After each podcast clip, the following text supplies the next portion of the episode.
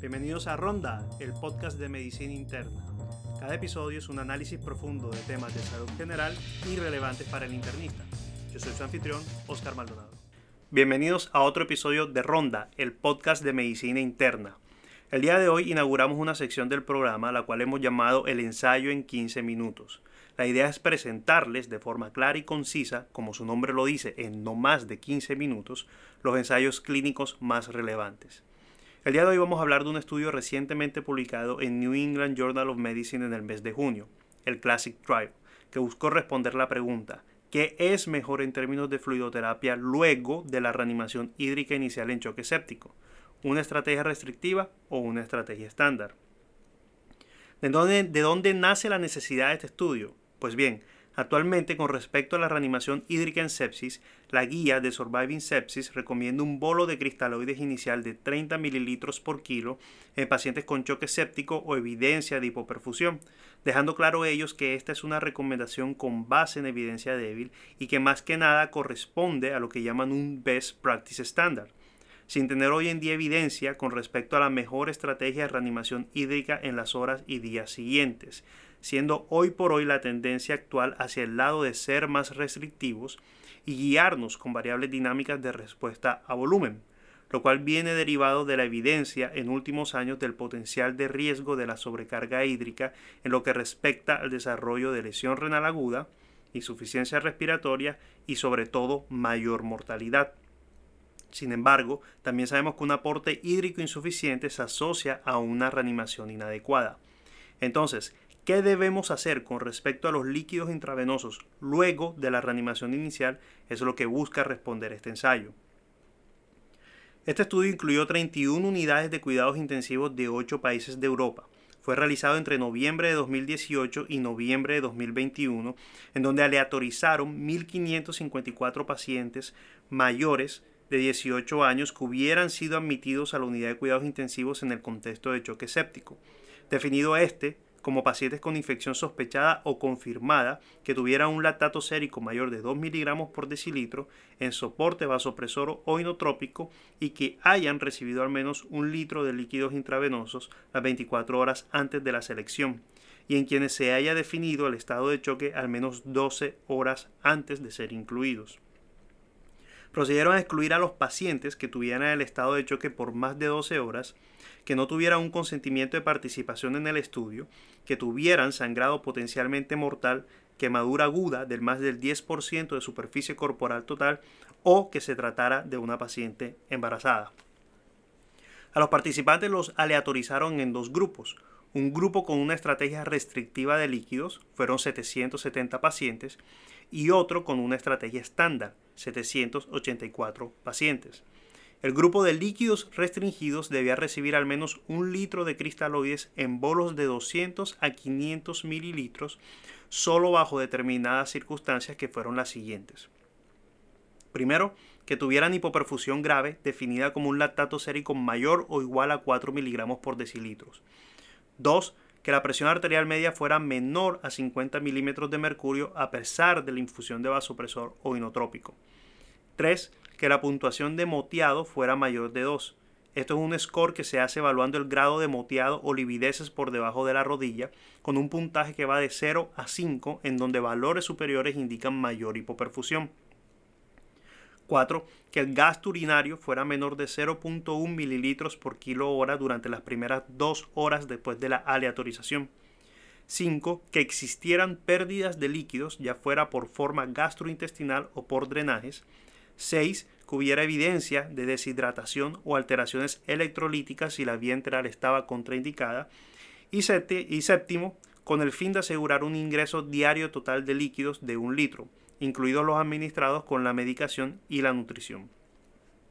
El grupo de estrategia estándar, al contrario, no tenía límite con respecto a la cantidad de líquidos que podían recibir y se le podían administrar solo bajo las siguientes tres condiciones.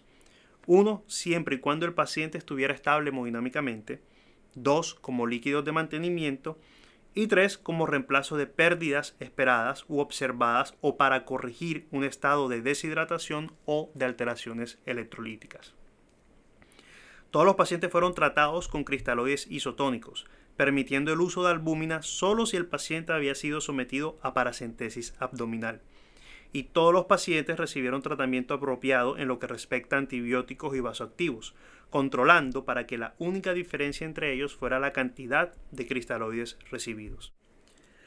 El desenlace primario que evaluaron fue la muerte por cualquier causa a los 90 días de aleatorización, mientras que los secundarios fueron el número de días vivo y fuera del hospital a 90 días, número de días vivo y sin soporte circulatorio o hemodinámico, ventilatorio o renal a los 90 días, así como los eventos adversos graves a nivel cerebral, cardíaco, intestinal, desarrollo de lesión renal aguda o isquemia de miembros. ¿Cuáles fueron los resultados? Pues bien, con respecto al desenlace primario, que fue la muerte por cualquier causa a los 90 días de la aleatorización, este se presentó en 42.3% de los pacientes en el grupo de estrategia restrictiva y en un 42.1% de los pacientes en el grupo de estrategia estándar, para una diferencia absoluta ajustada de 0.1% con un intervalo de confianza de menos 4.7 a 4.9 y una P de 0.96, es decir, sin significancia estadística. Con respecto a los eventos adversos graves como desenlace secundario, estos se presentaron en un 29.4% en el grupo de estrategia restrictiva y un 30.8% en el grupo de estrategia estándar, para una diferencia absoluta ajustada de menos 1.7% y un intervalo de confianza de menos 7.7 a 4.3 con una P de 0.46, es decir, nuevamente, sin significancia estadística. En conclusión, no hubo diferencias entre ambos grupos con respecto al desenlace primario y secundario.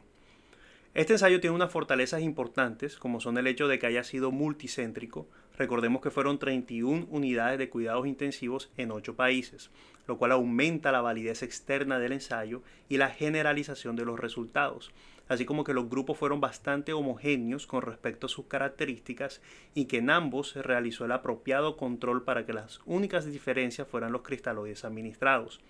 Esto lo hicieron asegurando unos buenos protocolos con lo que respecta a antibióticos, vasoactivos, corticoides, entre otros. También otro punto fuerte es que hubo una mínima pérdida de seguimiento, la cual fue de solo el 0.6% de los pacientes, y esto es importante ya que el análisis del ensayo fue en protocolo de intención a tratar. Finalmente, la mayor fortaleza es que claramente busca responder una duda con respecto a una presentación clínica común de la cual no se cuenta con mucha evidencia. Esto no lo exime de ciertas debilidades. La principal y más obvia es que no fue cegado, aunque siendo justos, por el diseño del estudio era imposible hacerlo. Lo otro es que curiosamente el principal foco infeccioso en ambos grupos fue el gastrointestinal, aproximadamente un 37%, seguido del pulmonar en un 27% y el urinario con un 16%. Esto puede afectar los resultados ya que en caso de diarrea o emesis que suele acompañar a las infecciones gastrointestinales, era muy probable que se necesitaran mayores cantidades de volumen, lo cual puede afectar los resultados. Y digo que es curioso porque en todas las series son las neumonías las causas más comunes de sepsis y choque séptico. Esta diferencia en cierto modo es explicable por la pandemia y de hecho esta es la posible explicación que nos dan los autores. Recordemos que se llevó a cabo desde noviembre de 2018 a noviembre de 2021, en donde el uso de cubrebocas pudo haber contribuido a menor cantidad de neumonías no virales. La otra debilidad es que los pacientes recibieron en promedio 3 litros de líquidos en las 24 horas previas al reclutamiento. Y a esto se le suma que las diferencias totales de líquidos administrados en ambos grupos fueron pequeñas, alrededor de 2 litros para el día 5, con una diferencia también pequeña en el balance acumulado para este día, 800 mililitros aproximadamente. Esta poca diferencia podría explicarse por el cambio de paradigma actual con respecto a la fluidoterapia, en donde lo que conocemos como estándar va siendo más hacia el lado de lo restrictivo.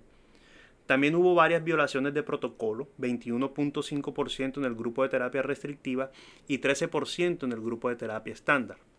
Quizás esto significa que era más dispendioso cumplir el protocolo en el grupo restrictivo.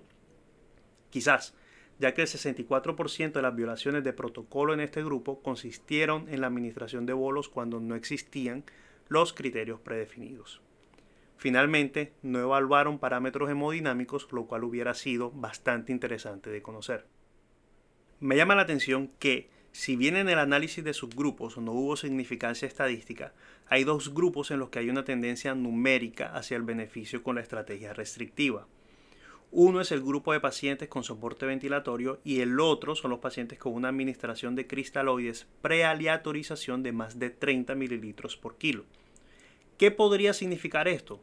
pues que quizás una estrategia restrictiva podría ser beneficiosa en pacientes con SDRA y que los que tuvieron más de 30 mililitros por kilo administrados previamente simplemente no son respondedores a fluidos y en estos casos administrar más aumenta los desenlaces adversos. Sin embargo, hago la aclaración, no hubo significancia estadística. Este es el análisis que yo hago de las tendencias numéricas. Quizás sería bueno a futuro evaluar esto en ensayos individuales. En conclusión, este ensayo mostró que una estrategia restrictiva de fluidos no es superior a una estrategia estándar con respecto a mortalidad o eventos serios adversos a 90 días en pacientes con choque séptico. Importante con respecto a estas conclusiones porque se genera mucha confusión y es que este estudio no evaluó la fase inicial de reanimación en donde persiste la recomendación de administrar bolo de cristaloides de 30 mililitros por kilo que hace la campaña sobreviviendo a la sepsis.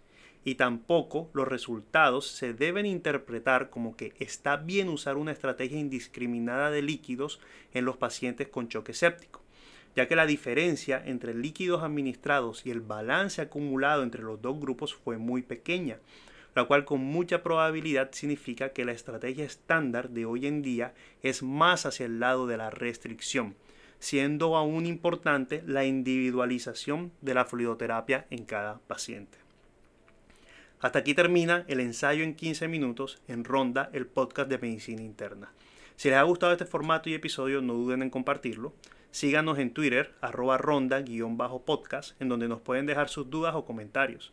Y no se olviden de visitar nuestra página y blog, rondamedicininterna.com, en donde podrán encontrar las referencias del episodio, infográficas con el resumen del ensayo y una versión escrita de este episodio en forma de entrada de blog.